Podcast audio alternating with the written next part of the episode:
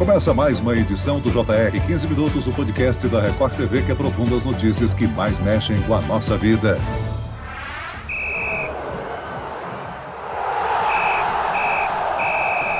O maior campeonato estadual de futebol do Brasil está de volta e, pelo segundo ano consecutivo, o torcedor acompanha toda a transmissão e cobertura na tela da Record TV.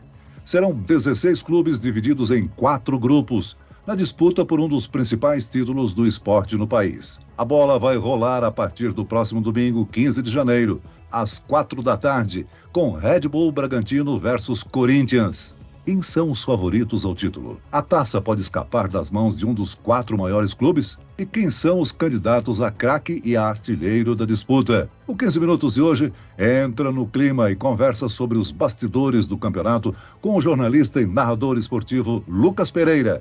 Bem-vindo ao nosso podcast, Lucas. Obrigado pela convocação, né? Não foi nem um convite, né, Celso? Foi uma convocação para falar do Paulistão. Uma honra estar aqui mais uma vez com você. A honra é nossa de tê-lo aqui conosco. E quem nos acompanha nesta conversa é o repórter da Record TV que vai cobrir todo o Campeonato Paulista, Jean Brandão. Jean, ansioso para a estreia?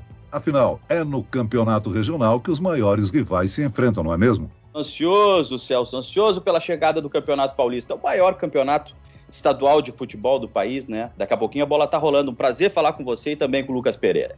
Ô Lucas, você tem a responsabilidade de narrar essas partidas que despertam a paixão dos torcedores, né? Na sua companhia, nos comentários, o ex-jogador Dodô, além de Renato Marcília, como analista da arbitragem. Nas reportagens, além de Jean Brandão, nós teremos Bruno Piscinato e a Janice de Castro. Como é que está o treinamento dessa nossa equipe aí, hein?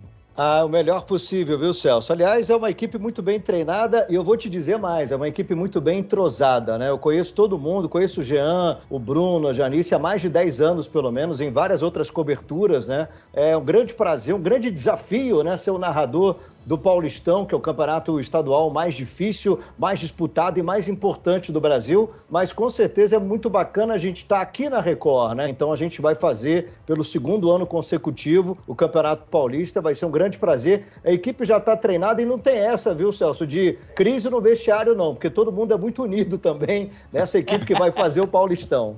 É claro que o Jean está doido para entrar em campo, né, Jean? É lógico, é lógico. É, fica mais ou menos naquela expectativa, né, do jogador que espera ser convocado para jogar o jogo importante, né? Então, quando sai a escalação de quem vai participar de uma competição importante como é o Campeonato Paulista, todo mundo fica feliz em participar e não é só a gente que vai participar efetivamente aparecendo na telinha, aparecendo também no portal R7, no Play Plus, tem uma equipe muito grande, Celso, que trabalha também nos bastidores, produção, edição e tá todo mundo afinado para fazer um bom trabalho nesse Campeonato Paulista, Celso. É, Jean, e para completar a escalação no nosso time, ainda nós vamos ter nos gramados a experiência de Roberto Tomé e a alegria do gigante Márcio Canuto, né, junto com a galera. Isso dá mais emoção para a transmissão, né, Lucas? Ah, com certeza. E olha, quem não conhece, viu, Celso, pessoalmente o Márcio Canuto não sabe como ele é. Ele é exatamente igualzinho como ele faz a torcida, né? Então, assim, a gente sofreu, né, no período da pandemia com estádios vazios, né?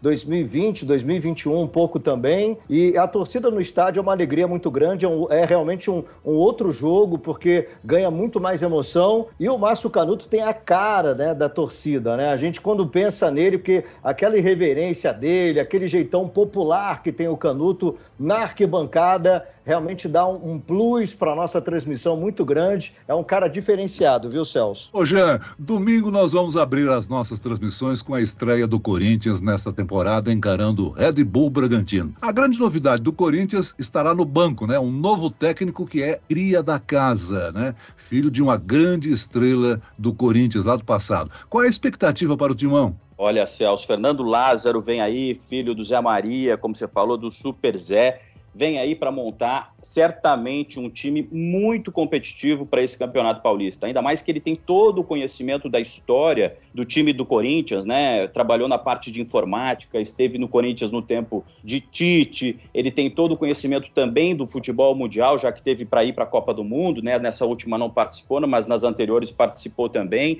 Então é um cara que vem para agregar. Sobre o time, Celso e Lucas, eu me arrisquei aqui a fazer uma pré-escalação do time do Corinthians, e aí eu acho que vocês vão me dar razão.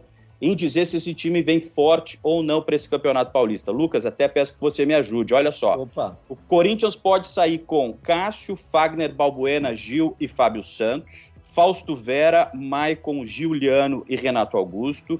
Yuri Alberto e Roger Guedes. Ali na questão do Juliano tem a questão do Queiroz também, enfim. Mas vai dizer que é ou não um time competitivo para esse Paulistão, hein? Com certeza. E tem o Juliano e tem o Romero que está voltando também, né? Ele que sem dúvida ganhou títulos, foi importante para o Corinthians. Então, é, imagina, quando o Romero tiver em forma, né? De repente, o Romero, Yuri Alberto e Roger Guedes, para mim é um dos principais ataques aí do, do Paulistão. Então, realmente, eu acho que o Corinthians vem forte para esse campeonato. Agora, Lucas, no domingo seguinte, no dia 22 de janeiro, nós já vamos transmitir um clássico, né? Palmeiras contra o São Paulo. Mesmo confronto da final do campeonato de 2022. O Palmeiras com praticamente o mesmo time do ano passado, com exceção do Scarpa, que foi para a Europa, né? Já o São Paulo vem com uma legião estrangeira.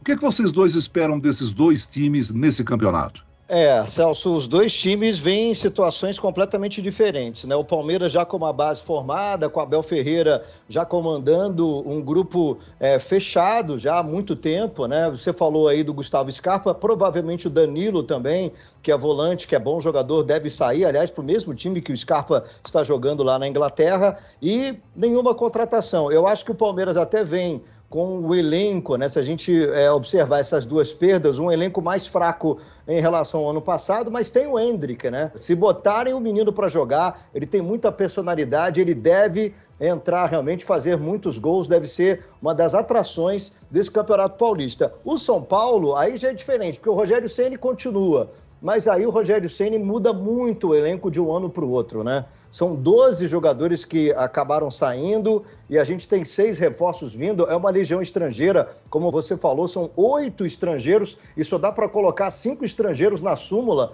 entre titulares e reservas. Não sei como é que o Ceni vai fazer para escalar todos esses estrangeiros, mas de qualquer maneira, é, eu, eu diria que o São Paulo é um ponto de interrogação para esse campeonato. E lembrando que o São Paulo, apesar de ter ganhado o primeiro jogo da final do ano passado por 3 a 1, acabou ficando com o vice-campeonato. Então é uma frustração para o torcedor, né, Jean? Pois é, Lucas, a gente está falando aí de campeão e vice do Paulistão do ano passado, né? E esse contraditório é interessante porque coloca esse ponto de interrogação na cabeça do torcedor e gera na torcida a vontade de ver como esses times vêm para esse Campeonato Paulista desse ano. Sobre todas essas contratações que você falou aí, Lucas, no São Paulo tem uma muito importante, que é do equatoriano Jackson Mendes, que inclusive foi citado pelo Filipão como uma das maiores contratações do futebol brasileiro para este ano de 2023. Ou seja, o Filipão veio, colocou o Pitaco e colocou Jackson Mendes como importante contratação do ano. Ou seja, o São Paulo, nessa incógnita que a gente tem, vem muito forte e precisa ser muito forte para bater de frente contra esse Palmeiras que há muitos anos vem sendo muito competitivo, né? Celso, agora é o seguinte, hein? Vou pedir licença para te fazer uma pergunta. Você, como São Paulino, certamente fã do Rogério Ceni, acha que esse Paulistão pode ser a chance do Ceni conseguir um título com o time do coração? O que, que você acha?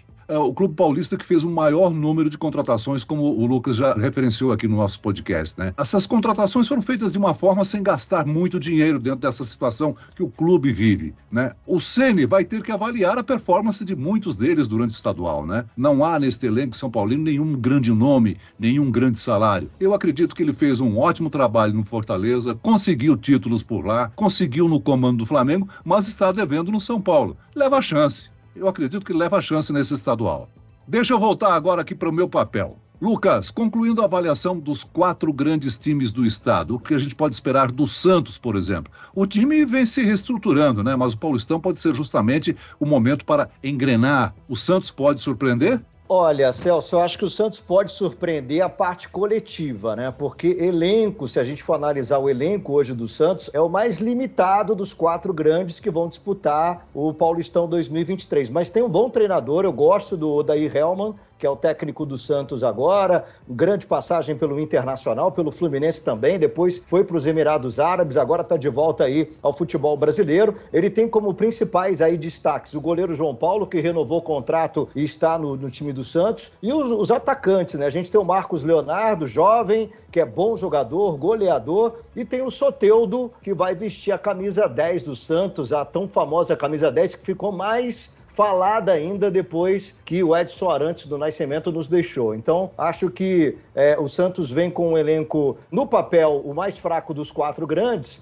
mas eu acho que é, coletivamente o Odair Helman pode achar um caminho para o Santos e o Santos tem que voltar ao caminho dos grandes, né? Porque ano passado brigou para não cair no Paulistão e agora tem a chance, pelo menos, a torcida quer isso, de chegar ao mata-mata, quartas de final, quem sabe até disputar uma semifinal do Campeonato Paulista. É isso que a torcida espera, viu, Celso? A outra novidade desse campeonato de 2023 é o retorno da portuguesa elite do futebol paulista. A Lusa tem aí a simpatia de muitos torcedores de outros times. Vocês acreditam que a equipe voltou para ficar? Eu acho que sim, Celso. Eu sou um otimista com relação à portuguesa, né, que volta à principal divisão do Campeonato Paulista depois de oito anos, que tem uma torcida imensa e torcedores fanáticos, né, aqueles torcedores que não importa a chuva, a tempestade, vão lá no Canidé e, e torcem pelo time. Alguns, é claro, também torcem para outras equipes, mas a portuguesa tem uma torcida fiel. Agora, o problema maior, eu inclusive eu conversava com o Castanheira durante o sorteio do Campeonato Paulista, ele dizia que o desafio maior é a questão financeira. A portuguesa atravessa uma crise financeira histórica, né? A gente já sabe, isso vem de muitos anos, e mesmo assim fez um esforço importante, fez 14 contratações para essa temporada. Todos, aliás, já estão regularizados e em condições de jogo. Mazola vai poder escalar todos os novos jogadores, claro, todos não dá, porque são 14, mas enfim, a expectativa é de que desses 14, pelo menos 9 desses contratados já sejam titulares para a estreia contra o Botafogo. E tem jogadores importantes nesse time da Portuguesa. Vou dar só um exemplo de quem está lá agora, é o Pará, jogador que que estava no Brusque, mas que tem uma história no futebol brasileiro, né? Jogou no Santos, no Grêmio, no Flamengo, é um dos jogadores que reforçam esse time da Portuguesa, que tem um campeonato dificílimo, porque está no grupo D, né? Ao lado de Palmeiras, Santo André e São Bernardo. Então, vai ser difícil, mas eu tô otimista de que a Portuguesa continua assim na Série A do Paulistão, Celso. Agora, falando de outros clubes, para muitos o Campeonato Paulista é a principal competição do ano, né? Vocês acreditam que há times que podem surpreender? Olha, Celso, difícil. Boa pergunta essa, hein? Mas eu acredito no Santos, sabe por quê? Eu acabei de fazer uma reportagem com o Maicon, jogador de 34 anos, também passou pelo Cruzeiro, São Paulo, jogou na Turquia, em Portugal, na Arábia Saudita está nesse elenco do Santos, não jogou o Paulistão do ano passado, jogou o Brasileiro e vai jogar o Paulistão desse ano. E ele me dizia, Jean, nós temos no nosso grupo, por exemplo, o Soteudo, que o Lucas falou há poucos instantes, mas tem o Marcos Leonardo, tem o Ângelo, dois jogadores que acabaram de ser selecionados pela revista inglesa 442 como dois jogadores dos 50 mais promissores do futebol mundial. Então, e o Odair Helman é um cara que sabe aliar experiência, no caso, por exemplo, o Maicon, com a juventude, que é a marca do Santos. Então, acho que talvez esse Santos possa surpreender nesse campeonato paulista. Não sei o que, que você acha, Lucas. É, o Red Bull Bragantino, que vem com o treinador português agora, o Pedro Caixinha Caixinha. Ituano, colocaria aí também Mirassol, mas realmente eu acho que vai ficar entre os quatro grandes, viu, Celso? Agora, uma pergunta para vocês dois aí. Vamos ver como é que está a bola de cristal de cada um de vocês. Quais são os mais fortes candidatos a craque e artilheiro do campeonato? Que sinuca, hein, Celso? Perguntinha fácil essa. Mas eu acho que sim, o Hendrick vai brilhar. Eu acredito que o Hendrick possa ser o craque desse campeonato paulista. Agora, artilheiro é mais difícil. Vamos lá, vou chutar um aqui. Pode ser o Dudu, vai. Tá, eu colocaria o Hendrick como craque do campeonato e revelação do campeonato. Tô apostando muito nele. Agora, artilheiro, eu vou puxar a sardinha para você, viu, Celso? Eu acho que Caleri. o Caleri, é, o Caleri, ele vai ter o Pedrinho de um lado, vai ter o Marcos Paulo do outro, o William Rato, o Luciano. O ataque do São Paulo é bom, a bola vai chegar para ele e o Caleri vai ser o artilheiro do Paulistão. O Campeonato Paulista começa nesse sábado, 14 de janeiro, e vai até o dia 9 de abril, né? Agora a Record transmite com isso exclusividade os jogos na TV aberta. Mas o torcedor pode acompanhar também tudo no r7.com e no Play Plus, não é isso? É, exatamente, Celso. Nas plataformas digitais, né, as partidas ganham a narração do incrível, do histórico Silvio Luiz, os comentários dos humoristas Carioca e Bola, que são um show à parte. Tem também a apresentação do Zé Luiz. E serão três meses, Celso, de muito futebol. Certamente, quem acompanhar a gente em todas as plataformas da Record vai curtir muito, seja na TV, seja na internet. Essas figuras que eu falei há poucos instantes também vale a pessoa que está acompanhando ali na tela da Record TV. Entra na internet ali. Então, futebol divertido. É um futebol diferente que a gente vai conferir também na internet, Celso. Maravilha. Eu só tenho que agradecer a participação do jornalista e narrador esportivo Lucas Pereira. Obrigado, Lucas. Bom trabalho para você nesse campeonato.